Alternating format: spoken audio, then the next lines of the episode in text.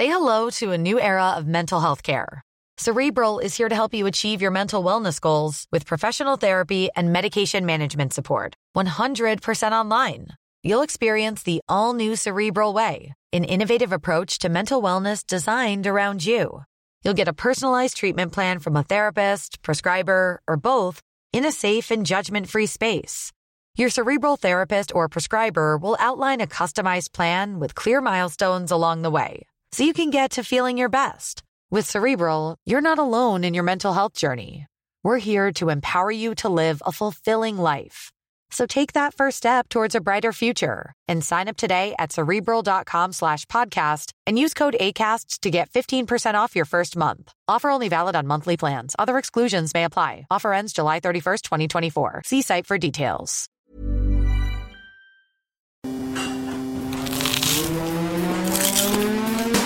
Das ist gekochter Schinken, das ist Teewurst, das ist Erdbeerkäse. Bio ist für mich Abfall. Kau, kau, kau und schluck. So schlecht schmeckt es doch gar Du nicht. denkst, es wäre aufschlicht. Gatsch, da kommt die Soße richtig raus. Kau, kau, kau und schluck. Kau und Schluck. Herzlich willkommen, liebste Freundinnen und Freunde. 50 Jahre Kau und Schluck ähm, mit dem wundervollen Chris Nanu und Stengers Daniel und mit mir am Mikrofon Dennis Meyer. Ähm, ja, die 50. Folge. Es ist äh, eigentlich ein Jubiläum und ähm, es gibt aber nichts zu feiern und deswegen ist unser Thema heute Kochbücher. Aber erstmal die Frage an euch beide, wie geht's euch denn? Hallo. Also, mir geht's eigentlich ganz gut. Ich hatte gestern einen sehr, sehr anstrengenden Tag. Ich habe äh, aber auch einen sehr schönen Tag, ähm, denn der Stengers Daniel, ich, der äh, Marek und der Maxi ähm, waren gestern alle mal im Kolossal. Wir waren alle mal wieder zusammen in einem Raum, richtig gehört und haben dort gemeinsam einen Stream veranstaltet. Ich glaube, dass es ganz vielen Leuten echt einen schönen Abend bereitet hat. Äh, Wir hatten über 600 verkaufte Tickets. Das kann man ruhig schon auch mal so sagen. Das ist schon ordentlich Stark. gewesen. Sehr gut. Also haben wahrscheinlich ungefähr 1000 Leute gestern zugeschaut. Viele Leute haben es zu zweit geschaut. Deswegen ähm, sage ich einfach mal, 1000 Leute waren es. Und ähm, ja, es äh, war sehr, sehr schön. Wir sind dann da abends rausgekommen. Um 10 Uhr waren wir zu Hause. Dann habe ich zu, zu Hause mit dem Max einen weiteren Podcast aufgenommen. Und jetzt, heute Mittag, nehmen wir noch was auf. Also es ist, ähm, ja, ich muss sagen, schön, aber ich freue mich auch äh, nächste Woche. Diese Woche wird sehr viel gelabert bei mir.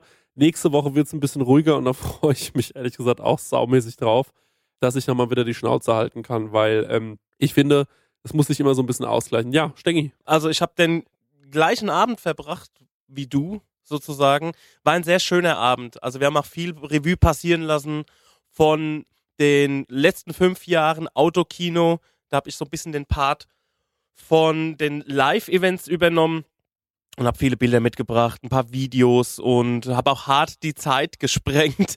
Ähm, aber es war super schön, euch auch alle mal wieder auf einem Fleck zu sehen, auch wenn die Veranstaltung gestern eigentlich nur so ein Hologramm dessen war, was wir eigentlich drauf haben. Aber wir haben es trotzdem super gewuppt, hat Spaß gemacht. Und meine Woche sieht genauso aus wie die von dem Chris. Das liegt daran, dass wir einfach sehr viel zusammen machen im Moment mit den ganzen Podcasts. Und deswegen ist es nächste Woche auch wieder etwas ruhiger. Ja, das Genau. klingt doch klingt doch schön. Ich äh, drücke euch die Daumen, dass das nächstes Jahr wieder so stattfinden kann, wie es normalerweise stattfindet. Ich war ja auch schon mal Gast und es ist einfach ein wunderschöner Abend. Ich konnte es mir leider gestern nicht angucken, aber es klingt auf jeden Fall sensationell. Ich war gestern ähm, nämlich mal zum ersten Mal in meinem Leben in Heppenheim, war da äh, spazieren und es war Corona-Rave. hat, Corona Rave genau. Genau, war so Äh, Drum, Drum Corona-Rave. Bass, ja. Drum Bass Rave in Heppenheim äh, in der Garage. Nee, da waren wir spazieren und da sind wir nämlich äh, zu einer ziemlich geilen Zuckerbäckerei mal gegangen, äh, weil ich davon gehört habe, das nennt sich Mousse au Chocolat. Und ähm, dann sind wir äh, tatsächlich dann Was noch ist eine umgeführt worden. Zuckerbäckerei? Ja, also es, die machen halt ganz viel mit Schokolade und äh, Kuchen und Pralinen und Ah, Wie eine Konditorei. ja, ist eigentlich eine Konditorei, so gesehen, genau. Aber das ist so süß und schön und äh, sowas habe ich noch nie gesehen. Also wie gesagt, wir sind vom äh, Detlef Dörsam, heißt der Chef. Ähm, Mhm. Der hat uns dann erkannt und hat uns da rumgeführt in dem Gebäude, das der gebaut hat mit seiner Frau mit den eigenen Händen. Das ist ein Wohnhaus gewesen und das ist so, so schön, also unglaublich geil, wie der das da aufgezogen hat. Du kommst da rein und es riecht halt einfach schon so nach Schlaraffenland und es sieht da so schön und gemütlich und süß und ich kann das gar nicht in Worte fassen, weil das einfach so Mhm. eine andere Welt war. Du bist da echt in so eine Zuckerwelt eingetaucht und das sah alles so lecker aus und wir haben dann auch Dinge mitgenommen. Ich habe da jetzt noch ein paar Stücke Kuchen hier im Kühlschrank. Ich habe es noch nicht gegessen, aber ich habe auch noch Brot mitbekommen. Da haben wir gestern noch Brot gegessen davon. Das war alles super lecker. Also das kann ich auf jeden Fall empfehlen in Heppenheim. Ähm, in das Muse Schokolade, beziehungsweise da gibt's noch das Haus der Muse. Da haben die ein Dessert-Restaurant, wo die dann so Teller-Desserts anrichten und so irgendwie eine Waffel à la Bocuse machen, eine, eine flambierte. Und das ist auch in mehreren Stockwerken in einem Wohnhaus verteilt mit so der blaue Saal oder das Frauenzimmer und so. Das ist echt ganz individuell und geil angericht, äh, eingerichtet. Es war auf jeden Fall schön und ich kannte das auch nicht. Und ähm, jetzt kenne ich's Und wenn ich mal einen guten Kuchen brauche, dann äh, kann ich da auf jeden Fall auch mal sonntags hin, weil dann, die haben auch sonntags offen. Ich glaube, die haben nur Freitag bis Sonntag sogar nur offen. Ich bin mir jetzt nicht ganz sicher, aber es ist auf jeden Fall äh, ja eine kleine Erweiterung in meinem kulinarischen Horizont gewesen, weil ich das bis jetzt nicht auf der Orgel hatte. Aber kann ich, kann ich euch nur mal empfehlen, wenn ihr da in der Gegend seid, auf jeden Fall mal hin. Ist es jetzt nur zur Corona-Zeit, diese Öffnungszeiten? Was meinst du? Mm, nö, ich glaube, das ist regulär so. Okay. Ja. Mir ist da was über den Bildschirm gehüpft. Das können wir vielleicht so als kleinen Einstieg nutzen, so ein bisschen warm zu werden. Und zwar, was die aktuelle Situation angeht. Und zwar, ähm, habt ihr schon was von diesen Wohnmobil-Restaurants gehört, die momentan aufpoppen? Habe ich mal in den Nachrichten gesehen oder irgendeine so eine Reportage. Genau. Habe ich schon mal gesehen und gehört, ja. das wollte ich eigentlich in der letzten Sendung schon reinbringen, aber ob der aktuellen Umstände bei dir, Dennis, ist das ein bisschen rausgefallen, verständlicherweise. Und ähm, da geht es dabei um eine Hotelierfamilie in Neumünster. Die servieren vier Gänge-Menüs ins Wohnmobil. Das Hm. bedeutet quasi, also Wohnmobile sind momentan ähnlich wie Fahrräder der heißeste Scheiß. Also du bekommst wahrscheinlich nirgendwo momentan ein Wohnmobil und wenn nur zu astronomischen Preisen, weil ja die ganze Entwicklung im Moment ist Urlaub innerdeutsch beziehungsweise überall, wo man irgendwie hinfahren kann und das noch möglichst separat. Also jetzt nicht irgendwie mit Bahn oder mit Mhm. Bussen oder sowas, sondern halt mit vier Leuten, mit deiner Family in deinem fahrenden Raum, das Wohnmobil. Und diese Wirtsleute, die haben quasi gesagt, okay, ihr kommt mit dem Wohnmobil zu uns gefahren, ihr parkt Mhm. dann auf unserem Hotelsparkplatz. Der Wirt, der Chef hat dann quasi auch schon so Wohnmobil-Anschlüsse gelegt, Mhm. wo die sich die Wohnmobile connecten können mit Strom und allem drum und dran. Mhm. Dann bekommen die vier Gänge-Menüs geliefert, weil das ist immer noch Take-Away und die Leute, die essen, Aha. die sitzen ja in ihrem eigenen Raum sozusagen. Genau. Ja. Das ist abgefahren. Also die, die sind momentan hart ausgebucht. Aha. Es dürfen aber zum Beispiel keine offenen Getränke ausgeschenkt werden. Musst du immer gleich eine Flasche trinken. Das ist doch cool. Ja, du bekommst eine Flasche, Gläser, Teller, bekommst du alles gestellt und ja, da werden die dann vor Ort verköstigt und das ist alles Corona-konform und die rufen sogar dazu auf, dass man das nachmachen soll.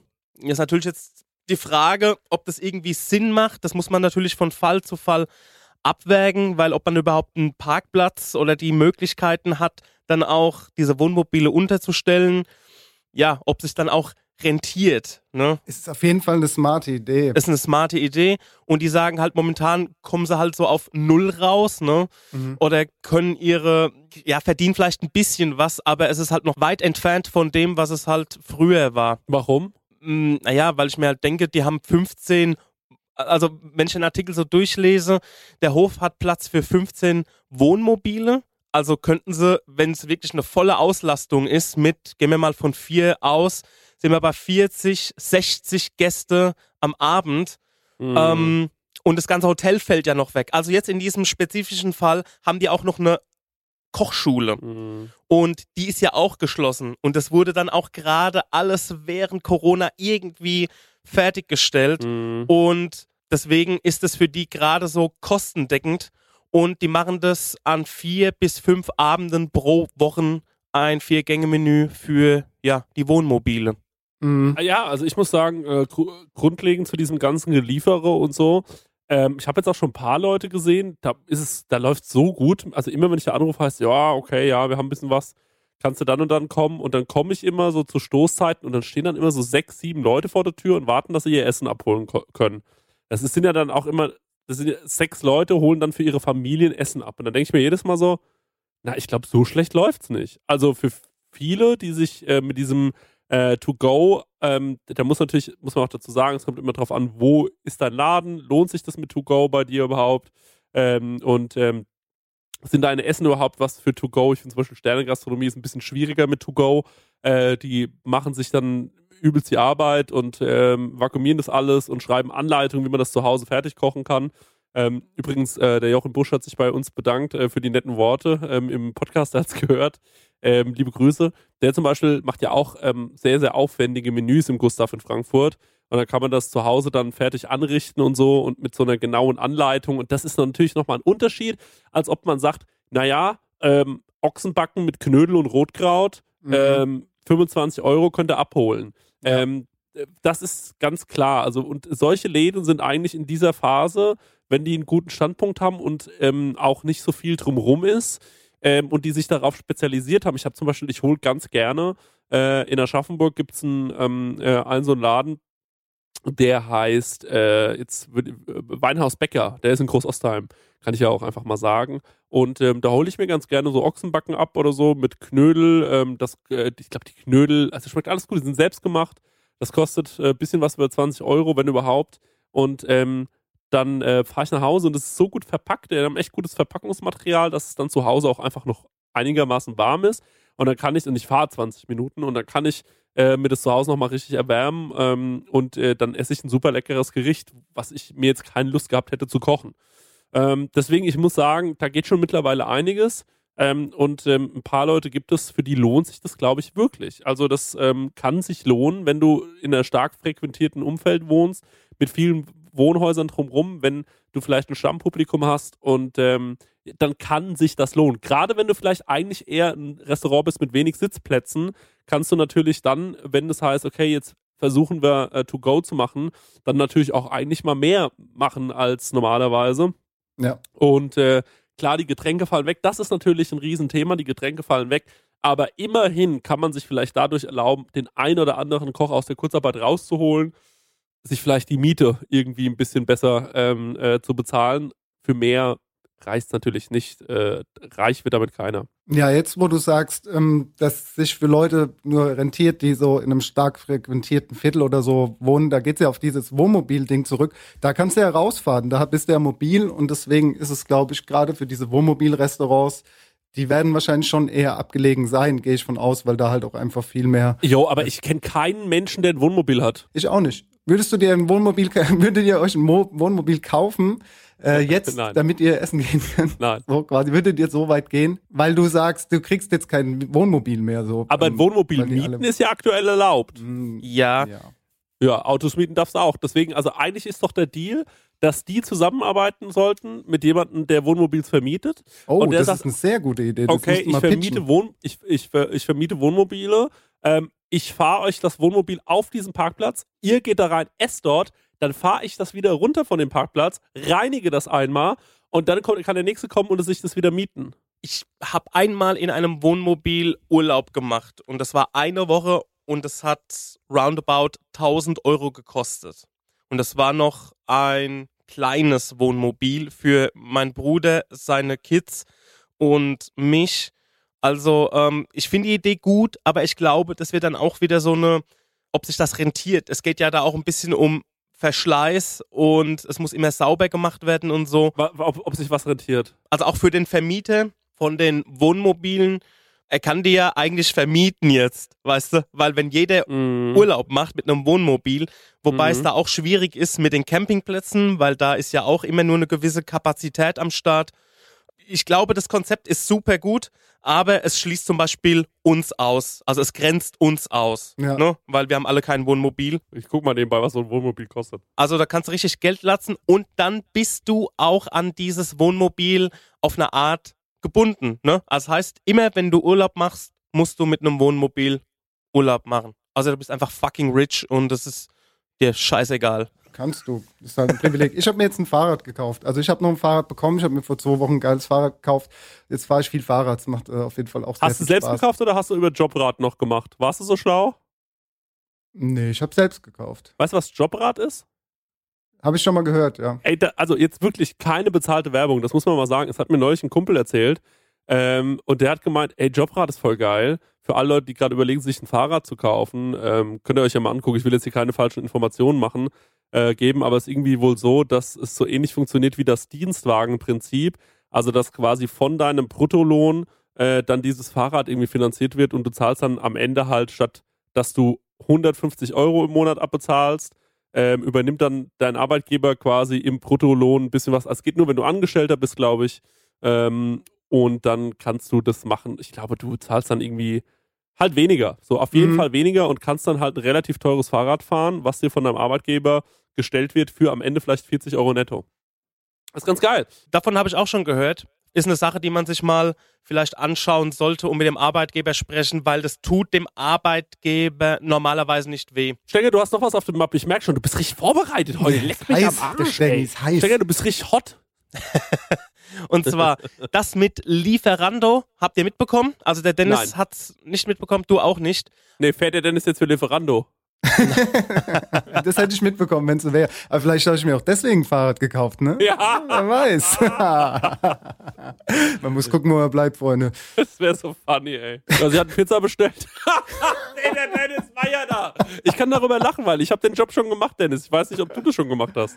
Ey, Ich ich, hab habe schon schon viele Jobs gemacht. Ich, ich mache mich da in keinster Weise lustig drüber. Nee, lustig mache ich mich auch nicht. Ich äh, weiß einfach nur, wie, ähm, das ist ein klassischer Studentenjob oder jemand, äh, der halt einfach nicht genug Kohle verdient hat, so wie ich damals, der das nebenbei machen musste. Und das Traurige war, damals war es sogar mein Hauptjob. Also ich habe schon den, ich habe den Scheiß schon durch. Stenger, wir haben dich unterbrochen, sorry. Kein Ding.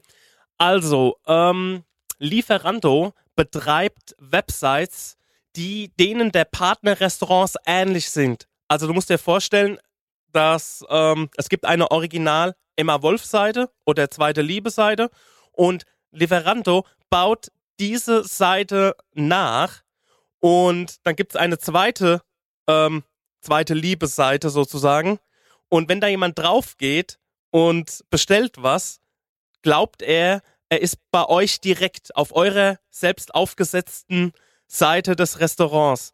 Was? Es ist allerdings eine Lieferando-Webseite, die nachgebaut wurde. Also die zweite Liebe-Webseite wurde nachgebaut. Wenn dort einer bestellt, ja, dann bestellt er bei Lieferando und ihr müsst dann trotzdem die Provision abdrücken. Und das machen die momentan. Und das auch noch Aber das ist doch illegal, oder? es ist im Vertrag so festgelegt. Wenn du das nicht irgendwie rauscancelst oder so und unterschreibst diesen Vertrag, dann bist du an Lieferando mit dieser Fake-Webseite, naja, gebunden. Also musst es akzeptieren. also wenn du das Kleingedruckte nicht gelesen hast. Genau. Ich habe da ein ganz äh, schlechtes Gefühl dabei, dass sich sowas überhaupt jemand ausdenkt. Sprich, Lieferando, sowas zu machen, ist eine riesengroße Frechheit. So, so überhaupt schon im Vertrag zu schreiben, so, ey, wir bauen vielleicht eine Webseite nach und dann äh, musst du Provision abdrücken. Das kann doch da niemals so drinstehen. Das ist doch bestimmt so komisch umschrieben, dass das kein Mensch kapiert. Ich kann es nochmal kurz wiedergeben. Also, der niederländische Konzern Just Eat Takeaway, der auch Lieferando beherbergt, hat 120.000 Internetadressen, die sich leicht dem Original-Domain von Restaurants verwechseln lassen. Ungefähr 50.000 von denen wiederum sollen deutsche Gastronomiebetriebe betreffen. Wenn Kunden nun bei diesen Schattenwebseiten ihre Essensbestellung aufgeben, dann läuft die Bestellung über Lieferando. Das bedeutet, das Unternehmen verdient, während das Restaurant dem Bestelldienst Provision zahlen muss. Das müsste es nicht, wenn Kunden direkt telefonisch oder online in der Gaststätte bestellen. Und das ist momentan ja mal so ein bisschen rausgekommen. Und das ist mir auch am Wochenende passiert. Ich wusste das allerdings und bin so auf den auf den Pizzadealer meines Vertrauens gegangen und da sind auch wirklich zwei Webseiten in der Google-Suche aufgepoppt. Mhm. Und das eine heißt, keine Ahnung, ich nenne es einfach mal pizzaaschaffenburg.de, ne, ohne Bindestrich. Und das andere heißt pizza-aschaffenburg.de. Und wenn du draufklickst, ist es original die gleiche Speisekarte mit den gleichen Preisen, optisch ein bisschen ähnlich. Aber Okay. wenn du da einfach ein Verbraucher bist, ne, ein Kunde, dachtest, ah, da ist ja die Webseite, komm, da gehen wir drauf, hier bezahlen wir. Und irgendwo ganz unten steht halt so in einem Fenster, powered by Lieferando. Ah, da habe ich ein Beispiel dafür, auch Ja. weil ich vor zwei Wochen auch beim Asiaten Supans, da gehe ich sehr gerne essen, also beziehungsweise es ist auch so Takeaway schon immer, so ein kleines Bistro. Ähm, da haben wir auch über die Webseite bestellt und sind dann hin und haben es abgeholt und dann haben die zu uns gesagt, ja, aber wenn ihr direkt bei uns bestellt, dann ist es äh, billiger für euch. Warum bestellt ihr denn äh, bei Lieferando, wenn ihr es eh abholt? Und jetzt macht es natürlich Sinn. Dann sind wir auf so eine Ghost-Seite quasi gestoßen und haben Ja. über die Seite bestellt. Ganz ist ja genau. Richtig, richtig, Weil es richtig, gibt ja auch noch Lieferando selbst, ne? So diese Datenbank, wo Genau. du guckst, okay, du hast jetzt Bock auf Burger, auf Asiatisch und so weiter. Ja. Das ist wieder eine andere Geschichte. Das ist ja nichts anderes wie Booking.com auf eine Art, so, ne? Wo du dir ein Mhm. Hotelzimmer suchst für eine Stadt, ähm, ist Lieferando quasi das Pendant zum, welches Essen möchte ich hier in dieser Stadt essen. Und ähm, es geht noch kurz weiter. Manche Restaurantbetreiber sehen hier einen zusätzlichen Gewinn, denn die Extra-Seite sei Werbung für das eigene Unternehmen. So sieht es auch Lieferando selbst. Das Unternehmen weist darauf hin, dass die betroffenen Restaurants durch diesen Zusatzservice Mediabudget sparen. Zudem sei die Seitenerstellung vertraglich geregelt, habe ich auch gerade schon gesagt. Manche Restaurantinhaber scheinen diesen Absatz im Vertrag aber überlesen zu haben. Denn es gibt auch Gastronomen, die sich über diese Zusatzleistung weder freuten noch ärgerten. Sie wissen es einfach nicht. Also, und das ist halt echt krass, ne? Also, ich meine, eigentlich hat doch jedes Unternehmen eine Webseite, zumindest jedes Restaurant. Und ich bin auch so jemand, der eigentlich immer direkt bestellt. Also immer direkt bei den Restaurants, auch wenn ich ein Hotel buche, in vielen Fällen mache ich es dann auch wirklich, dass ich anrufe und bekomme dann noch ein Upgrade sogar für ein anderes Zimmer in so einem günstigeren Preis. Also kann man sich auch mal merken, da ist halt Lieferando gerade so ein bisschen in einem Shitstorm drin. Zu Recht, zu Recht. Abgefahren, Alter. Was, also, wo hast du denn schon wieder Hersteller? Ich informiere mich ein bisschen in letzter Zeit, was das angeht. Ja, und dann gibt's noch irgendwas, das kriege ich jetzt aber nicht mehr zusammen. Irgendwie, es gibt ja eigene Lieferando-Fahrer und die Fahrer, die halt das Restaurant, also vom Restaurant geschickt werden. Ja. Und wenn Lieferando den Service macht, also das Essen ausliefert, muss das Restaurant auch nochmal was bezahlen, so zusätzlich. So am Ende sind es dann, ey, ich habe keine Zahl. Insgesamt 30 Prozent, also mit der Bestellung über Lieferando plus die Lieferung durch einen Lieferando-Boten. Ich weiß nicht, ob es 30 Prozent sind. Da verdienst du ja nichts mehr an deinem Essen. Wenn du deine Pizza für 8,50 Euro hast oder sowas, äh, pff, kannst du ja mal ausrechnen. Also äh, im Wahnsinn. Bruttopreis. Da geht's nur über Masse. Da kannst du, Ja. glaube ich, nur über Masse irgendwie noch verdienen. Wir hatten ja auch mal irgendwie, da gab's noch ähm, diese, die Pinken, wie hießen denn die, wo auch. Du meinst die blauen? Nee, in Mannheim waren es so mit so pinken Fahrrädern und pinken Westen. Die waren so ein bisschen, haben gesagt, ja, wir, wir sind die Einzigen, die mit Fahrrad ausliefern und so. Hm, Ich weiß nicht mehr. Jetzt haben sie auf jeden Fall auch aufgekauft worden. Ja. Und die hatten auch so dieses, dass du dieses 30 Prozent da abdrücken musst und dass das halt alles total, totale Abzocke ist. Also, Ja, das ist so ein schlimm. Fluch Schlimm, und Segen schlimm. gleichermaßen. Lasst uns, lasst uns doch mal in die, äh, in die Werbepause gehen mit einem kleinen Musikwunsch und danach ähm, über unser Thema Kochbücher reden. Das ist eine sehr gute Idee. Ähm, da bin ich bei dir. Dann gehen wir mal hier äh, mit J-Cut und Colt Sieverts äh, zur, zur Flute Tune, The Flute Tune und äh, gehen ein bisschen Raven in der Garage. Du heute bist du irgendwie auf so einem Techno-Film, ne? Ich? Nee, es ist Drum and Bass, Am Bass, Jungle. Äh, Was ist Jungle? Ist eine Beleidigung oder was? Nein, das, das ist so eine Spielart von Drum and Bass, Jungle, UK Garage oder Garage. Ah ja, okay, cool. Also gut, weiter geht's. Äh, Ich wünsche mir den Song Colors von Black Pumas. dann wünsche ich mir den Song, hast mich jetzt inspiriert, Colors von Calvin Harris. ja, ist ein bunter, bunter. Nachmittag. Ganz geil. Und bis gleich. Ciao. Das Schicksal schießt schon manchmal quer. Oft sieht man keinen Ausweg mehr. Die Musketiere! Gut, dass sich da noch Männer finden, die sowas spielend überwinden. Und solche Männer sieht man hier. Komm, Männer wie wir. Männer wie wir, Bier. Schmeckt aus der Flasche so gut wie vom Fass. So, zurück aus der Werbepause. Ich hoffe, ihr habt einiges dazugelernt. Unser Thema sollte sein Kochbücher. Ähm, ich glaube, jeder von euch hat in irgendeiner Art und Weise ein Kochbuch zu Hause. Ich habe ein paar mehr. Ich habe so circa 50 Stück zu Hause.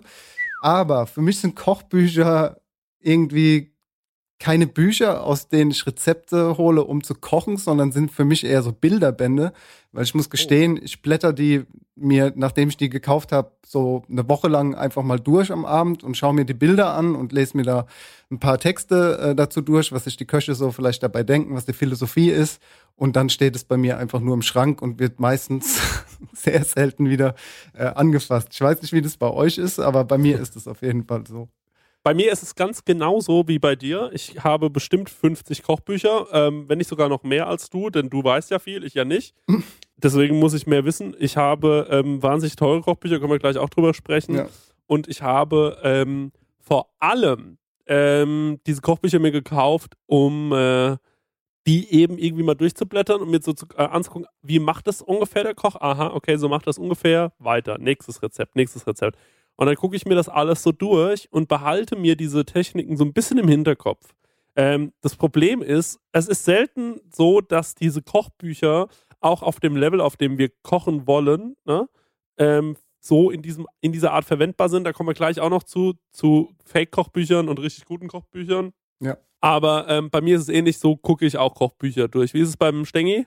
Ich denke, wir haben so, ich schätze mal, zwischen 20 und 25 Kochbücher, aber das variiert auch von so einem 10 Seiten Kochbuch, so die 10 Bowl-Rezepte oder vier Zutaten, eine Bowl, Mhm. ähm, eine Suppensammlung bis hin zu, ich glaube, das größte Buch, was wir besitzen, ist von Salt and Silver und eins von Jamie Oliver. Wobei ich sagen muss, das Buch von Salt and Silver, das tanzt so insgesamt bei allem aus der Reihe, weil das ist ja schon so ein ähm, Erlebnisreisenbuch, also wo der Cosi und der Jo Südamerika bereisen und dort auch mit den Einheimischen abhängen und sie gehen surfen und sie gehen wandern und dort erleben sie, wie an der Straße, am Straßenrand irgendwie ein Barbecue gemacht wird oder authentische Tacos und so. Ansonsten habe ich von, ey, keine Ahnung, 365 Tage Kochbücher, also jeden Tag ein anderes Rezept bis äh, Jamie Oliver. Die meisten Bücher sind bei uns schon funktional. Ja, ihr seid ja auch ein normaler Haushalt, ihr seid ja, seid ja keine Köche und deswegen Ganz genau. ist es ja, auch äh, so, dass ihr so diese, diese Basic-Dinger zu Hause habt. Sowas habe ich halt Ja. zum Beispiel gar nicht. Ich habe keine Mhm. Basic-Kochbücher außer der junge Koch und Kochen Ja, von A bis Z Mann. oder sowas. Ansonsten besitze ich nur Gourmet-Kochbücher eigentlich. Also gut, Ja. es gibt noch irgendwie so ein Thailand-Kochbuch oder ein Jerusalem-Kochbuch. Ja. Ähm, aber alles andere sind wirklich sehr teure, hochwertige äh, Bücher von Sterneköchen. Und ähm, diese, diese Jamie Oliver, Tim Melzer Bücher sind halt komplett an mir vorbeigegangen. Das ähm, ist nichts, was ich irgendwie besitze. Meine erste Berührung mit Kochbüchern war zum Beispiel halt von meiner Mutter damals als Kind. Die hatte irgendwie schon ziemlich viele Kochbücher im Regal stehen. Da war dann irgendwie auch von, es gab mal so eine Kochshow auf Vox, die hieß Kochduell. Davon hat die sich, glaube ich, mal so ein paar Kochbücher geholt. Die hatte, glaube ich, auch so ein Basic-Kochbuch von Paul Bocuse und so, aber, oder so GNU-Bücher, wo das große Backen und, und so, so ganz alte 80er-Fotos, so, wo so voll der Gelbstich dran war und so. Aber ich hatte die mir irgendwie auch nie so irgendwie genauer angeguckt und Rezepte danach, daraus äh, nachgekocht, so wie das vielleicht Leute vermuten, wie wird man Koch? Ja, man hat schon zu Hause früher gekocht und die Kochbücher irgendwie auseinandergenommen und ähm, nachgekocht, wie irgendwie der Chef Lin oder so, so war es bei mir nicht, aber ähm, auf jeden Fall habe ich mein erstes Kochbuch, mein richtiges, großes, teures Kochbuch relativ spät gekauft und das war das von Dieter Müller. Und das war so ein Kochbuch, das halt irgendwie auch jeder Koch hatte. Da, da gibt es Bilder, die habe ich einfach in meinem Kopf. Da weißt du ganz genau, okay, das ist äh, Dieter Müller, das ist ein Kochbuch gewesen und das hat in jedem guten Haushalt, beziehungsweise in jedem guten Haushalt von, von einem Koch, der was aus sich hält, gestanden. Und dann meine richtig große erste Investition für ein Kochbuch, das waren damals, glaube ich, 160 Mark äh, vom Ferrar Adria aus der El Bui-Reihe. da gibt es mehrere Jahre, wo es quasi datiert ist. Und ich habe den Jahrgang 1998 bis 2002 und das war so mindblowing. weil das so ein Klopper ist und du hast noch so eine Disk dabei gehabt, die du dann in deinem PC damals geschoben hast, wo, wo Wow. nochmal Bilder und Rezepte drauf waren und das ist halt so, so ein Meisterwerk, weil da halt auch einfach Sachen drinstehen, wo die probiert haben über die Jahre, wo einfach nicht, ins, äh, nicht auf die Karte gekommen sind und welche Geschmackskompositionen und Gerichte, die irgendwie versucht haben zu kombinieren ähm, und dann wieder gestrichen haben und was sie vorhaben und was sie vorhatten und es ist so äh, detailliert und krass und die Bilder, das ist einfach so weit voraus. Wenn ich, ich habe das jetzt letztens in der Hand gehabt, die sind einfach, sind einfach Götter gewesen oder sind es immer noch. Also die sind einfach so weit voraus gewesen. Wahnsinn. Hast du jemals was aus diesem Buch nachgekocht oder was einfließen lassen? Unmöglich, unmöglich. Zumindest Okay. jetzt mittlerweile, vielleicht schon zu dem Zeitpunkt, wo ich mir das gekauft habe, habe ich nichts verstanden. Also da, das war ja so die ersten Berührungen für mich mit, mit Sterneküche und dann ist es ja einfach molekular. ja. Also das ist ja einfach an diese ganzen äh, Pulver bist du ja gar nicht rangekommen damals zu der Zeit. Brauchst ein bisschen Trockeneis, ein Humidor und Selbst wenn du, also ich weiß ja, als ich auf Mallorca gearbeitet habe, äh, da Spanien ist ja da ganz groß, was Molekularküche angeht. Da äh, hatten wir dann auch äh, sowas wie Agar-Agar oder äh, Xanthan, Methyl, was weiß ich. Und dann hat mir das mein Küchenchef damals dahingestellt und hat gesagt, so, wir machen mal jetzt was damit. Ich, ich habe gesagt, was soll ich denn damit machen? Ich habe keine Ahnung, was, wie viel Gramm brauche ich denn? Muss ich das jetzt irgendwie kalt da reinrühren? Muss ich das kochen? Muss ich das passieren? Muss ich das mixen? Muss ich das einfrieren? Null Plan gehabt. Und dann schütt- schüttest du da irgendwie die Pulver zusammen und hast dann am Ende natürlich irgendwas äh, da gekocht, was natürlich gar keinen Sinn gemacht hat. Aber Ja. das ist natürlich Übungssache. Aber du brauchst da, gerade was die Rezepte von Ferrar Adria und Alba Adria da anging, brauchst du natürlich ein, ja schon schon ein Wissen oder jemand, der dich da an die Hand nimmt und dir sowas erklärt und auch die die Texturen, dass du das verstehst, was was du äh, an äh, Aggregatzuständen da überhaupt äh, zaubern kannst. Aber wie gesagt, das war nicht möglich. Weißt du, woran mich das gerade erinnert? So als wärst du ein Mucke, ne? Ein Musiker Mhm. und du hast so deine Platten daheim, wo du sagst, ey, das kann ich spielen oder das äh, finde ich eine ne geile Mucke, ich weiß, wie das gemacht wird, aber dann nimmst du das Buch, also die Platte von dem Ferrar Adria in die Hand, guckst dir das an, beziehungsweise wenn du Mucker wärst und es wäre eine Platte, hörst dir das an und es ist halt voll der strange Jazz mit komischen Sounds und allem und du sagst, ey, keine Ahnung, wie man diese Musik macht. Also ich weiß gar nicht, wie das funktioniert. Mhm. Daran erinnert mich das. Es ist, glaube ich, oft so, dass wenn man ähm, diese Kochbücher sich kauft, wie zum Beispiel dieses Johann Lafer Kochbuch, dass man da eben ein Kochbuch kauft, wo man denkt, ah, da wird jetzt richtig kleinteilig und so, und da lernt man richtig was. Das ist aber gar nicht so. Sondern da lernt man im Prinzip Basics, die man zu Hause danach kochen kann. Ähm, bestimmt auch nicht schlecht, gerade für Leute, die überhaupt nicht kochen können oder so. Also ich verurteile das nicht. Im Gegenteil, ich finde es eigentlich cool, aber ich würde ja gerne ein bisschen mehr ins Detail gehen. Ich will rausfinden, okay, wie viel Agar-Agar brauche ich jetzt wirklich ganz genau? Was gibt es außer Agar-Agar vielleicht noch für Bindemittel? Wie läuft das genau ab? Was gibt es da? Und wusstest du, Dennis, dass es da Agar-Agar, Kappa-Karagen, Lambda-Karagen, Lota-Karagen, Gelatine, Hoch-Acylgelan, Niedrig-Acylgelan, äh, Guakenmehl, Gummi-Arachibum, äh, Tragant, HM-Pektin, LM-Pektin, Cognac-Gummi, Johannisbrotkernmehl, Methylkosose, keine Ahnung, Hydroxylmethylkose, KBOX, irgendwas, irgendwas, Mikro, irgendwas, äh, Propoligade, irgendwas und Natriumgalgengat und Xantha, äh, Xan, äh, Xanthan. Wusstest du, dass es das alles gibt? Ja. Das wollte ich dir nur ganz kurz fragen, weil ich wusste das gar nicht, aber wenn man sich das richtige Kochbuch nämlich holt und wenn man da auch ordentlich investiert, dann kann man das lernen. Da sieht man dann zum Beispiel Agar-Agar. Für was ist das gut? Aha, Stabilisieren von Emulsionen, Verdicken und Gelieren.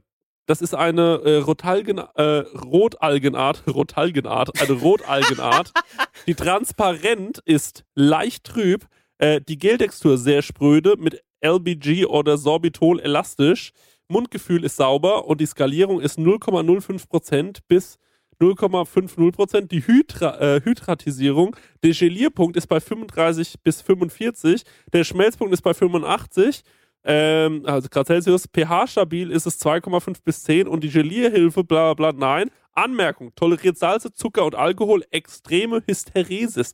Das sind Fakten. Und die braucht man, wenn man in dieser, äh, In Ja. dieser Liga kochen will natürlich wieder Dennis. Ähm, äh, ich nehme mich da mal ein bisschen mit raus. Aber ähm, äh, das ist natürlich schon wichtig, wenn man es dann sehr, sehr kleinteilig haben will. Und jetzt mal meine ähm, Frage vorweg. Was ist das Kochbuch, wo ihr sagt, das ist ein Kochbuch, das ist wirklich krass. Das kann ich wirklich jedem auch empfehlen, weil, ähm, also auf unserem Level, Mhm. was würden wir den Leuten empfehlen? Weil dieses Johann Lafer, Tim Melzer, das sind alles gute Kochbücher für Papa, der sich jetzt mal der Küche widmet. Ähm, oder, äh, oder Mutti, die, ähm, äh, äh, die die mal irgendwie was ähm, Besonderes machen will. Und ein Braten, wie geht der und wie macht man eigentlich einen Bratapfel? Das verstehe ich auch alles und das hat auch alles seine Richtig und Wichtigkeit. Aber wir sind woanders unterwegs. Und wenn wir uns solche Kochbücher holen, glaube ich, dann ist es Mhm. eher was wie Mhm. so ein Otto Lengi-Buch, dass man mal guckt, wie kocht denn der eigentlich, weil der ja was, einen komplett anderen Film fährt. Ähm, aber, über den können wir auch noch gleich reden, aber das teuerste Kochbuch, äh, was ihr habt, habt ihr ungefähr eine Ahnung, was das ist? Ey, ich würde mich da wirklich rausnehmen, weil, wie ich schon eingangs gesagt habe, ich habe wirklich nur so Otto Normalverbraucher Mhm. Bücher, weil bei mir Otto so Lengi bisschen, Normalverbraucher. ja. ich bin Linguinist. Ähm, das Problem ist, dass ich von solchen ähm, Kochen 2.0 Büchern so ein bisschen abgeschreckt bin. Aus den Gründen, die du schon gesagt hast. Also, ähm, dass alles halt ein bisschen zu drüber ist und vor allem, also für mich jetzt, und dass man manchmal auch Zutaten braucht, wo man, keine Ahnung, 500 Gramm davon kaufen muss und braucht es genau Ja, ja. nur eine Prise oder eine Messerspitze. Das Ja, ist etwas, was mich ich. so ein bisschen abturnt. Deswegen würde ich mich da mal rausnehmen.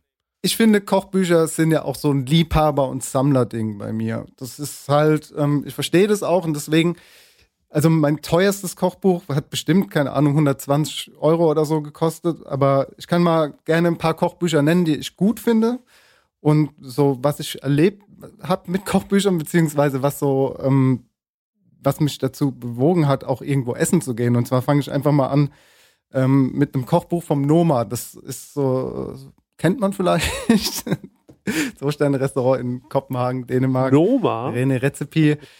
Ja, auf jeden Fall war ich da äh, mal auf einer Chefsache und da war er halt als, äh, als Speaker und hat da diese Geschichte mit den schlechtesten Karotten der Welt erzählt und ich war halt da beeindruckt und da hat er noch die Kochbücher, damals ist das Buch Noma das erste neu rausgekommen und er hat die dann da auch verkauft und hat die auch signiert und da habe ich mir quasi so ein Autogramm von ihm geholt, hatte das Kochbuch, hatte dann bin mit dem Gefühl nach Hause gegangen, ey, ich muss da unbedingt mal essen gehen meinem Renne-Rezepi. Das habe ich dann 2010 auch geschafft, noch im alten Nova.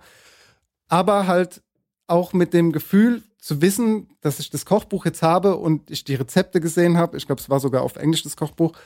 Und ich einfach so einen Film gefahren habe, dass ich unbedingt da hingehen will und ich das essen will, was in diesem Kochbuch vor mir ist, äh, was ich da sehe. Das hat mich einfach damals, war das einfach so neu und so schön und äh, das hat mich einfach so inspiriert, dass ich da unbedingt hin wollte. Also es ist ja auch so, wenn ihr mal in guten Restaurants essen geht, ich weiß nicht, ob euch das auch schon aufgefallen ist, es gibt manchmal so Ecken in Restaurants, wo Kochbücher stehen. Oder das ist sehr oft so, dass in so Gourmet-Restaurants Kochbücher in irgendeiner Ecke in einem Regal stehen und es sind irgendwie meistens auch dieselben Kochbücher, die da stehen.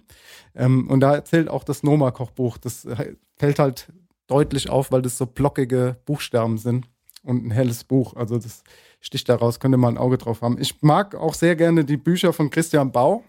Ich finde, äh, Christian Bau ist sein Kochbuch äh, Bausteine, das ist das Neueste, ist ein sehr, sehr gutes Buch. Das ist doch auch sehr günstig, oder? Ist gar nicht so teuer, ja. Also verhältnismäßig für das, was du da kriegst von, mit dem Wissen von Christian Bau. Und da meine ich auch mal gehört zu haben. Wenn es nicht so ist, dann tut es mir leid, dass er seinen Angestellten quasi, wenn es heißt, wir kochen jetzt mal eine Muslin oder machen Eis, dass er sagt, hier, guck mal, das sind die Kochbücher, da steht das Rezept drin. Also wenn die ein Gericht machen und das nochmal brauchen, scheinen die Rezepte zu stimmen, die er da drin hat. Woher weißt du das von Angestellten? Ich habe das mal von einem Koch gehört, aber ich, wie gesagt, ich will nicht die Hand dafür ins Feuer legen, weil wenn es nicht stimmt, dann werde ich geköpft. aber Okay. das kann, kann natürlich, kann sein, dass es so ist, ähm, vielleicht auch nicht. Dann hat mich äh, natürlich das Kochbuch von Amador sehr beeindruckt, das ich zu Hause habe. Das war auch so halt deutsche Molekularküche, wo du auch erstmal die Kombination an Geschmäckern, damals war das alles neu und fancy und du konntest dir gar nicht vorstellen, dass irgendwie eine Schokolade, eine Kirsche und ein Schinken zusammenpasst.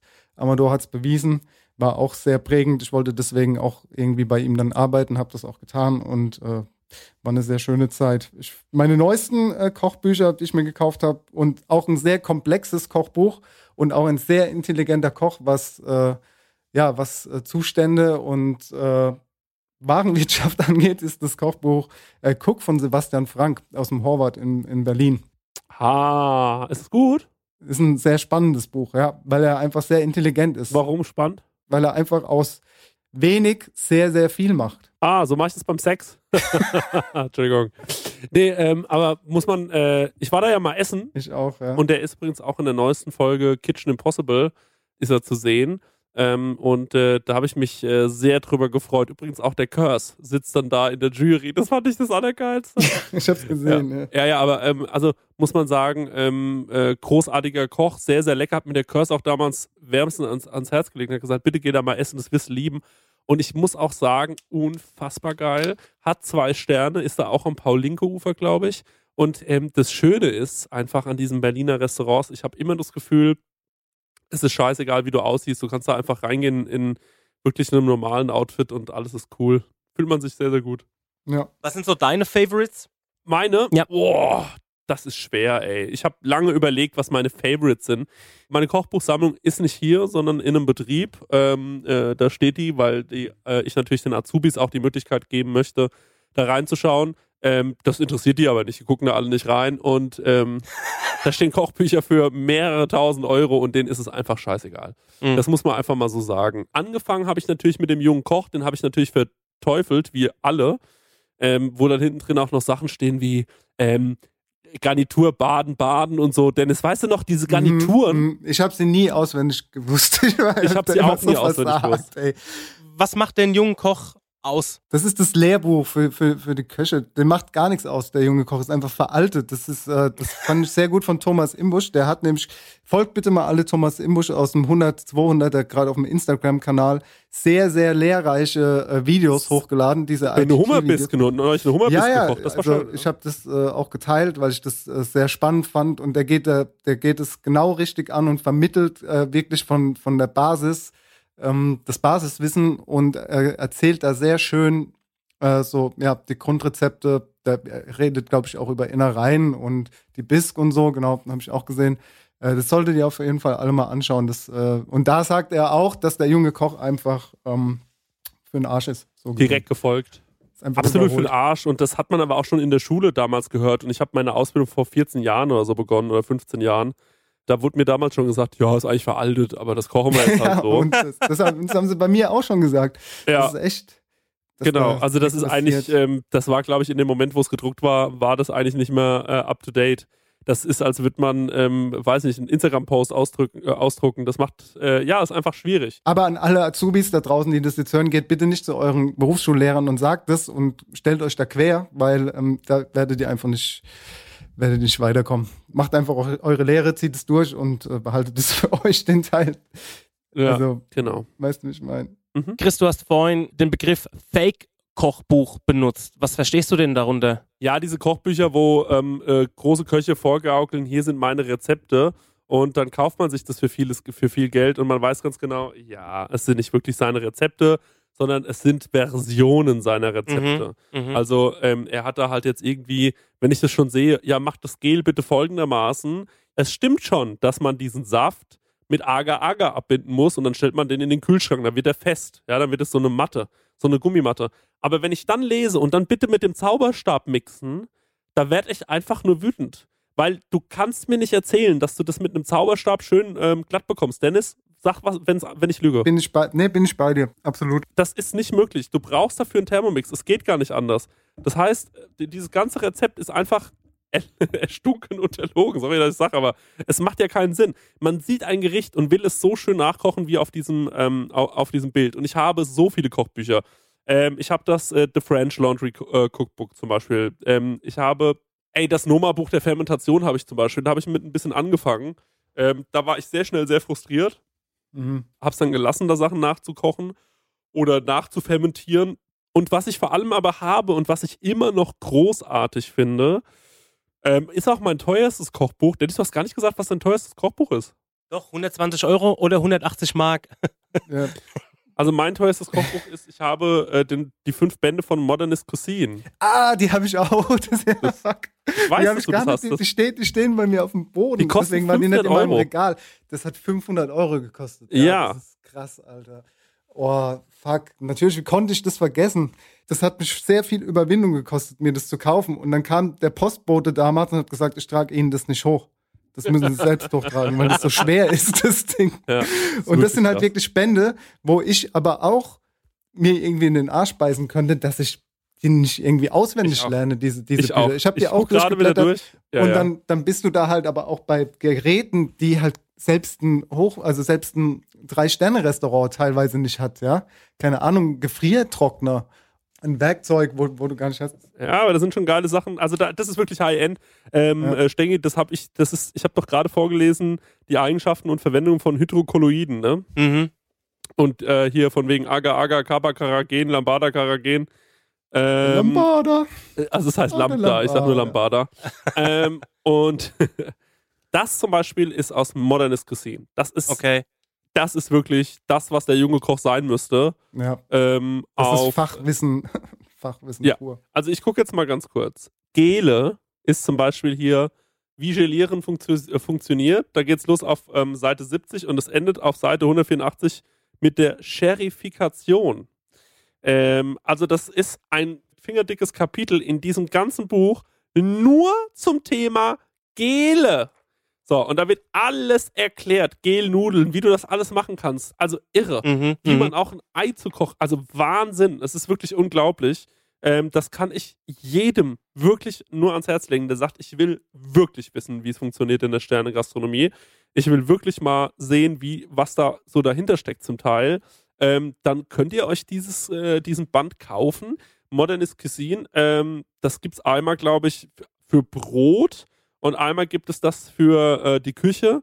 Und ähm, ich muss sagen, ich ähm, jedes Mal, wenn ich da reingucke, denke ich mir, Wahnsinn, Wahnsinn. Ultra stabile Beurre Blanc. Ah, das ist zum Beispiel interessant, Dennis. Mhm.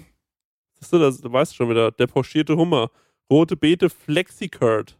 Flexicurd. Flexicurd? Flexicurd. Und dann steht auch immer hinten dran, nach wem das äh, ist. Also hier zum Beispiel äh, der Blutpudding äh, äh, kostet nach Hessen-Blumenthal.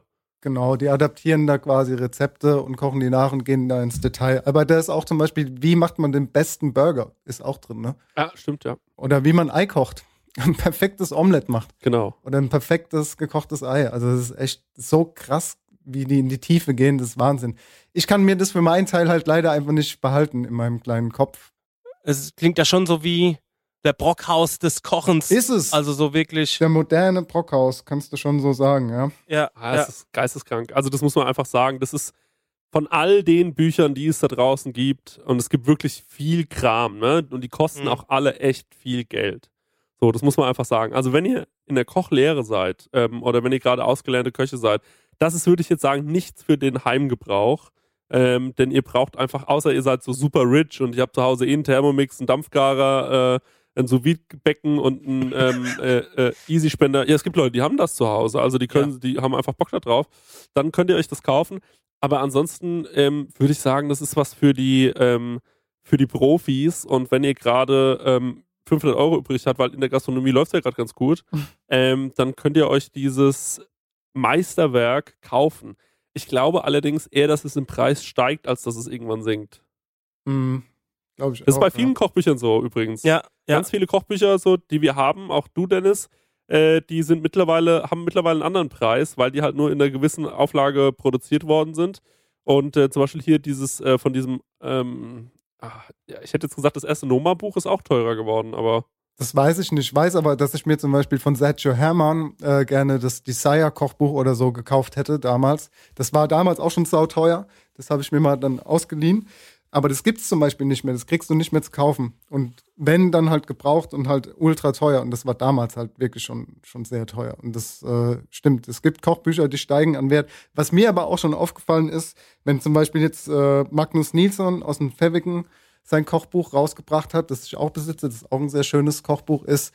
Dementsprechend ähm, entwickeln sich dann auch manche Teller in der deutschen Gastronomie oder weltweit auf Instagram in die Richtung. Das heißt, so ein Kochbuch ist auch für viele äh, ein Impulsgeber, was aber auch ganz arg zum Kopieren aufruft. Und das finde ich halt schade. Was man halt nicht machen sollte, ist Rezepte zu kopieren. Beziehungsweise, wenn man es macht, dann sollte man vielleicht darauf hinweisen, dass das nicht sein eigenes Rezept ist. Das finde ich gar nicht zum Beispiel. Ich finde, Nee, ist, findest hab- du, nee, du kannst komplett eins zu eins ein, ein, keine Ahnung, jetzt ein Eis nachkochen und dann ja, sagen, okay, Also ja, ein Eis ist ja nur ein Element eines, Dessert, eines Desserts. So. Also wenn der jetzt zum Beispiel, äh, angenommen, da kommt jemand und der sagt jetzt, ich mache Bananensplit-Dessert, ne? Also so ein Mhm. aufgedröselter Bananensplit und da ist so ein Bananeneis dabei. Und jetzt bin ich ein Typ, der jung anfängt und der hat ein Restaurant, dann koche ich, äh, dann suche ich das perfekte Rezept und wenn ich das finde und dann sage ich, ah geil, jetzt habe ich Banane und dann macht der aber was anderes draus am Mhm. Ende, aber Mhm. dieses Grundrezept des Bananeneises ist das gleiche.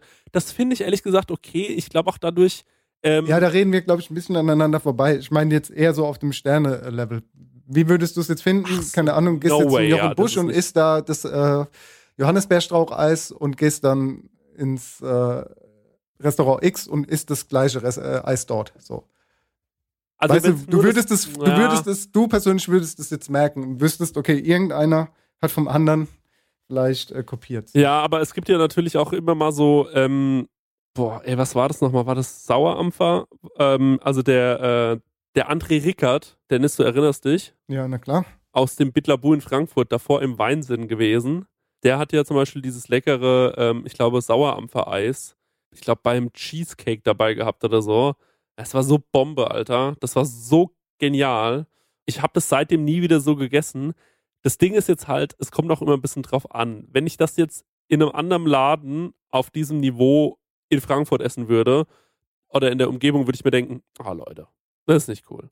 Aber wenn ich das dann irgendwo esse, wo ich das Gefühl habe, das passt da auch in die Region, weil das äh, vielleicht Sinn macht Mhm. und das schmeckt so ein bisschen so ähnlich und dann würde ich mir Ja, denken, das geht nicht um ein Ja, bisschen es so ähnlich. Natürlich, du Ja. kannst, natürlich gibt's, wirst du Sauerampfer-Eis in 50 Restaurants irgendwie auf der Karte finden. du meinst das exakt gleiche Gericht. Exakt gleiche Gericht oder exakt gleiche Rezept aus dem Kochbuch äh, quasi raus. Ja, das finde ich uncool. Also ich dir ganz ehrlich. ich. Aber das macht auch, das macht aber auch, glaube ich, auf dem Niveau keiner, oder? Ja, Oh, weiß ich ah, nicht. mö. Wieso? Sag doch mal. Nee, nee, nee, ich habe kein Beispiel dafür, wirklich nicht. Es war einfach so eine grundlegende Frage, so die ich mir gestellt habe. Weil ich persönlich für mich fände es uncool, äh, wenn es so wäre, das wäre halt Cheaten. Aber ja, So das Lieferando des Kochbuchs. was man sich halt, ja, genau. Was man sich natürlich holt, ist, wie du schon sagst, irgendwie so Ideen für, für äh, Techniken oder so, wo man nicht weiß, wie macht man denn so einen Chip jetzt zum Beispiel? Was, was kommt denn da rein? Kommt da jetzt irgendwie Maisstärke oder Reis, äh, Reisstärke oder Tapio Tapioca-Mehl rein? Oder muss man das kochen Ja. oder wie auch immer? Klar, das ist, äh, wenn man es nicht weiß, woher soll man es holen? Also deswegen lässt man sich da schon von Kochbüchern inspirieren. Ja, ich finde, ähm, was halt immer völlig cool ist, ist zum Beispiel, wenn man, du zum Beispiel, du, ich war zum Beispiel in, in Kopenhagen oder so, in vielen Restaurants, die hatten keinen Stern, aber haben sehr, sehr gut gekocht. Und manchmal isst man da was und denkt sich so, ey, Alter, die Grundidee ist richtig krass, das ist schon richtig gut, das mache ich jetzt mal in richtig geil. Und ähm, das finde ich ist schon eigentlich auch wichtig und ich glaube, so funktioniert auch Sterne-Gastronomie. Ähm, also diese, dieser Gedanke, dass der Koch nachts äh, äh, wach liegt und äh, also diese Köche mag es geben. Also ich glaube schon, es gibt diese Köche, die gehen über den Markt und ne- nehmen einen Rosenkohl und riechen da dran und sagen dir, ob der gut oder schlecht ist. Mhm. Ähm, ob der viel Aroma hat oder wenig Aroma. Das kann ich ehrlich gesagt nicht. Also ich kann nicht an einem Rosenkohl riechen und dir sagen, ob der viel oder wenig Aroma hat. Aber ich kann den Rosenkohl ganz ordentlich zubereiten. So. Und ähm, Mhm. dann gibt es äh, natürlich noch Leute und äh, die überlegen sich dann, okay, was könnte man alles mit dem Rosenkohl machen und wie könnte man den auseinander? Und da gibt es natürlich dann auch nur eine begrenzte Anzahl an Möglichkeiten und dass dann mal zwei, drei Leute vielleicht das Gleiche mit dem Rosenkohl machen, das ist ja das eine, aber dass dann halt so gerade so ein Gericht, was zum Beispiel so, ja, was so feinteilig ist, wie zum Beispiel hatte, ähm, äh, um jetzt, jetzt waren wir die ganze Zeit beim Jochen, äh, jetzt können wir auch nochmal sagen, der hatte mal so ein, ich glaube, es war Handkäse mit Musik, den hat er mal als äh, Käsegang serviert. Aber wirklich dermaßen lecker, Alter. Das hat mich richtig, das hat mich, äh, das habe ich gegessen, war so, boah, das ist schon vier Jahre her, also ich ähm, weiß gar nicht, ob er das noch macht, aber das fand ich damals richtig gut im Gustav in Frankfurt und habe mir gedacht, Mann, Mann, Mann, ich glaube, ich äh, fange eine Affäre mit der Kellnerin an und ähm, frage die, ob sie mir nicht das Rezept äh, klar machen kann. Also wirklich nur dafür. Ich hätte mich komplett äh, prostituiert. Sag dir, wie es ist. Also ich, äh, hätte das dann, hätte ich irgendwo einen Laden gehabt äh, in Aschaffenburg, der, ich würde ja niemals Sternegastronomie machen, aber einen Laden gehabt so, dann hätte ich das in der abgewandelten Form wahrscheinlich auch serviert. Und ähm, hätte äh, da halt irgendwie meine Version draus gemacht. Ich hätte es dann ein bisschen äh, gröber alles, ein bisschen, äh, bisschen weniger fein und hätte vielleicht auch ein paar Sachen weggelassen. Ich weiß nicht, ob er aus irgendwie Apfelwein noch äh, irgend so ein Kaviar gemacht hat oder so. Das hätte ich dann wahrscheinlich weggelassen und hätte das aber trotzdem versucht, so gut zu machen wie er, Mhm. weil, also dass man Okay. zumindest die Aromen im Mund hat ähm, und das gleiche Mundgefühl, weil das war wirklich Bombe. Also ich bin dann schon so, ich würde mich inspirieren lassen. Wäre ich aber Sternekoch, das muss ich ganz ehrlich dazu sagen, dann würde ich da natürlich allein schon meines Stolzes wegen, die Szene guckt ja ganz anders auf dich, ja. Du spielst ja für ein ganz anderes Publikum nochmal. Also du spielst ja auch in einer Liga, die ganz anders beobachtet wird. Also man redet zumindest national über dich. So, wenn ich ein Restaurant aufmachen würde in Aschaffenburg, dann redet man ja nur lokal über mich. Ich habe ja gar nicht den Anspruch, über diese Stadtgrenze hinaus mit einem Restaurantkonzept irgendwie für Furore zu sorgen. Mhm. Denn ähm, das ist ein, äh, wird kein Sterne-Restaurant werden, weil ich einfach, wenn, wenn ich ein Restaurant mache, dann soll das bitte für alle sein. Also nicht, dass ein Sterne-Restaurant nicht für alle ist, aber du weißt, was ich meine. Ne? Ja, ja, voll. Also nahbar. Nicht nur nahbar, es ist halt so, es geht halt nicht jeden Abend, dass man für 300 Euro essen geht. So. Ich bin halt dann derjenige, der versucht, dass man bei mir halt dreimal die Woche hingehen kann und dafür halt da weniger Geld lässt. Und zum Dennis kannst du halt nur, Gar nicht mehr. das kommt auf, ja, wollte ich gerade sagen, aber das kommt auf dein Geldbeutel an, wie oft du zum Dennis kannst. Ihr schaut natürlich Kochbücher ganz anders an als Lieschen Müller und Otto Normalverbraucher. Aber was muss ein Kochbuch für euch haben? Rezepte. Und Bilder. Das war's. Bis zur nächsten Woche. Ciao. Tschüss. Nee, ähm, weil ich habe immer so das Problem, manchmal so mit ungenauen Maßangaben. So Messerspitze, Mhm. Prise und so weiter. Ja, da, also da machen die Amis das ja ganz geschickt. Die haben ja so Cups. Da kannst du eigentlich wenig falsch machen. Die messen halt mit den Cups. Bei uns natürlich eine Prise, ein Teelöffel, ein Esslöffel. Ja, ist er jetzt gehäuft, ist er gestrichen und so. Das ist natürlich immer das Schwierige an Kochbüchern, wo wir es ja vorhin schon drüber hatten, dass manche Dinge so einfach nicht funktionieren. Ich finde, Kochen hat immer noch was mit Bauchgefühl zu tun. Mhm. Und man sollte immer so ein bisschen nach links und rechts gehen können. Die Freiheit sollte man trotzdem bewahren. Wichtig ist, dass ein Kochbuch, wenn du dir jetzt ein Basic-Kochbuch äh, holst oder wenn du dir unser Kochbuch, wenn es mal fertig ist, äh, holen solltest, Ja, ist wichtig, dass die Rezepte einfach genauso stimmen. Also die Grammangaben und so Mhm. äh, sollten definitiv stimmen. Und das ist irgendwie schon das Wichtigste an einem Kochbuch, dass ein Kuchen dann bei 180 Grad wirklich 30 Minuten backt und nicht irgendwie schon nach 20 Minuten fertig ist oder so. Das sind halt Mhm. so Dinge, dass Zeitangaben stimmen, Grammangaben und dass du vielleicht auch irgendwie noch kleine Hinweise bekommst, was kannst du anstatt der Butter nehmen, wenn du Veganer bist oder so. Ich glaube, die Bilder, also sind in den meisten Fällen auch alles ähm, mit Haarlack hingesprühter Kram, ne? Also das muss man auch ein bisschen im Hinterkopf haben, weil Nee, ich bin immer, nee. ich, doch, das glaube Ist ich. nicht so. Nee, ah, ja gut, aber also nein. das war, glaube ich, früher war das öfter, also war das schon so, dass da viel von so Food-Stylisten gemacht worden ist. Das mag es natürlich auch bei vielen Kochbüchern noch so geben, aber jetzt, ich glaube, diese, diese wirklich hochwertigen Kochbücher von, von den, die wir jetzt haben, Mhm. da ähm, ist es schon so, dass der Teller angerichtet wird und da halt einfach ein guter Fotograf dahinter steht und im richtigen Moment auf die Kamera drückt. Mhm. So. Ja, okay. Weil ich bin immer so ein bisschen gefrustet, weil meine Gerichte nie so aussehen wie dann auf den Bildern. Aber ähm, gut. Vielleicht als Abschluss, in welche Kerbe wird das Kau- und Schluckbuch schlagen, wenn es irgendwann mal fertig ist? Was meint ihr? Also ich glaube, und genau das ist bei uns auch das Geile, wir haben die Gerichte, die, mit denen man wirklich auch angeben kann. Mhm. Also, er muss natürlich schon mal in seinem Leben was gekocht haben. Es ist nichts für den absoluten Noob, glaube ich, sondern es für den ambitionierten Noob, der sagt, okay, ich habe da schon Bock, mich mit auseinanderzusetzen und mal hier was Geiles zu machen. Ich glaube, unsere Rezepte sind außergewöhnlich. Wir versuchen nicht den normalen Schweinebraten zu machen, sondern wir versuchen ja mal so ein bisschen was zu machen, wo auch ein gewisser Witz drin ist. So, ich glaube, das ist uns wich- wichtig. Ja. Wenn der Dennis und ich eins gemeinsam haben in unserer Art zu kochen, glaube ich, dann Humor. Das ist mir beim Dennis schon ganz Kann früh so aufgefallen, als ja, als bei dir Essen war so, äh, du hast schon immer gute Gags auch so im Menü immer mal gehabt, wo ich immer drüber lachen musste. Ähm, äh, so Kleinigkeiten einfach, die es dann ausmachen. Ähm, und wir wollen einfach, dass wenn ihr dann kocht, und ihr kocht ja nicht für euch alleine wahrscheinlich diese Sachen, sondern wahrscheinlich habt ihr dann jemanden eingeladen, Ihr sollt ihn da- damit richtig beeindrucken können. Und ähm, das soll auch was Cooles sein, ähm, was, wo ihr vielleicht sagt, so, ey, ähm, das hat richtig Spaß gemacht und das hat mir wirklich was gebracht, dass ich dieses Kochbuch gekauft habe am Ende des Tages, denn jetzt weiß ich endlich mal, wie geht denn so eine Dashi-Mayonnaise eigentlich? So, ähm, die geil kommt und wo ich dann sagen kann, einfach, naja, da habe ich so eine Dashi-Mayonnaise gemacht. Ja, äh, sorry, aber da rutschen ja vier von euren fünf Gästen vom Stuhl, wenn sie das hören. Das ist ja einfach nur geil. Genau, also es sind, es sind dann schon Lebensmittel, die ihr auch äh, beziehen könnt. Ja. Aber gerade sowas, ja, wie der Chris schon gesagt hat, Dashi-Mayonnaise, das ist jetzt nicht in jedem Haushalt irgendwie, dass das jeder schon mal gegessen hat. Und das ist trotzdem was, was unkompliziert und leicht zu machen ist. Und das ist dieser schöne Twist, den ihr dann bei uns im Kochbuch auf jeden Fall haben werdet. Was mich an Kochbüchern immer so nervt, ich weiß nicht, wie es euch geht, aber wenn du merkst, die wollen da noch mehr draus machen, als es ist, und dann schlägst du dieses Buch auf und dann geht's erstmal los, als ich in Sri Lanka war. Ähm, oder, äh, oder es geht so, einmal besuchte ich meinen Großvater in der Normandie. Wir fuhren die Austernbänke entlang. Oder irgendwie, also so einen Scheißdreck. Wenn ich sowas schon lese, mach ich das Kochbuch wieder zu, weil dafür habe ich mir das Kochbuch nicht gekauft. Ich will wissen, was ist die Philosophie des Koches? Warum macht er das, was er macht? Wer ist dieser Typ grob? Aber ich mag nicht, wenn die so philosophisch werden. Weißt du, was ich meine? Also schon Ja. straight Business bei dir. Also straight kochen. Genau, ey, und da geht's für mich schon los, wenn ich in der Kochsendung sehe, dass jemand an einem Kürbis riecht. ah, das macht mich wirklich wahnsinnig. Ja, genau, da fällt mir auch mein Lieblingskochbuch ein. Jimmy Blue Ochsenknecht. Einfach Ja. kochen. Der riecht auch an einem hab ich. Kürbis. Das habe ich zu Hause. Ich finde es eine gute Empfehlung und damit können wir auch rausgehen.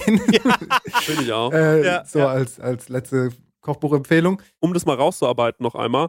Das Beste und Empfehlenswerteste. Schaut, wo ihr gerne essen geht, zu welchen Köchen und schaut, ob die Kochbücher haben, ob die schon mal was veröffentlicht haben. Gerade wenn es Leute sind, die schon länger dabei sind oder es sind diese Superstars, gerade aus der ähm, ähm, Nordic Cuisine.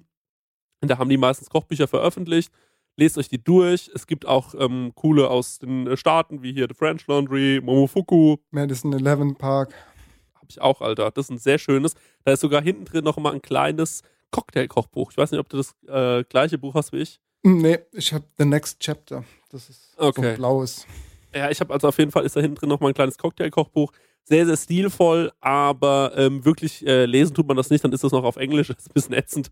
Aber ähm, kauft euch die Sachen, das kann euch alles inspirieren.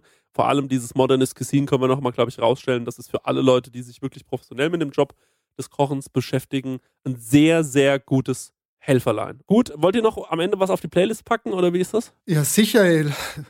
Und zwar nämlich äh, Jeopardy von Run the Jewels. Ich wünsche mir Inner Smile von Texas. So, dann mache ich noch auf die Countstück-Playlist ähm, WUP von Audio 88 und Yesin. Dann würde ich sagen, nächste Woche machen wir Pause. Übernächste Woche sind wir wahrscheinlich wieder da.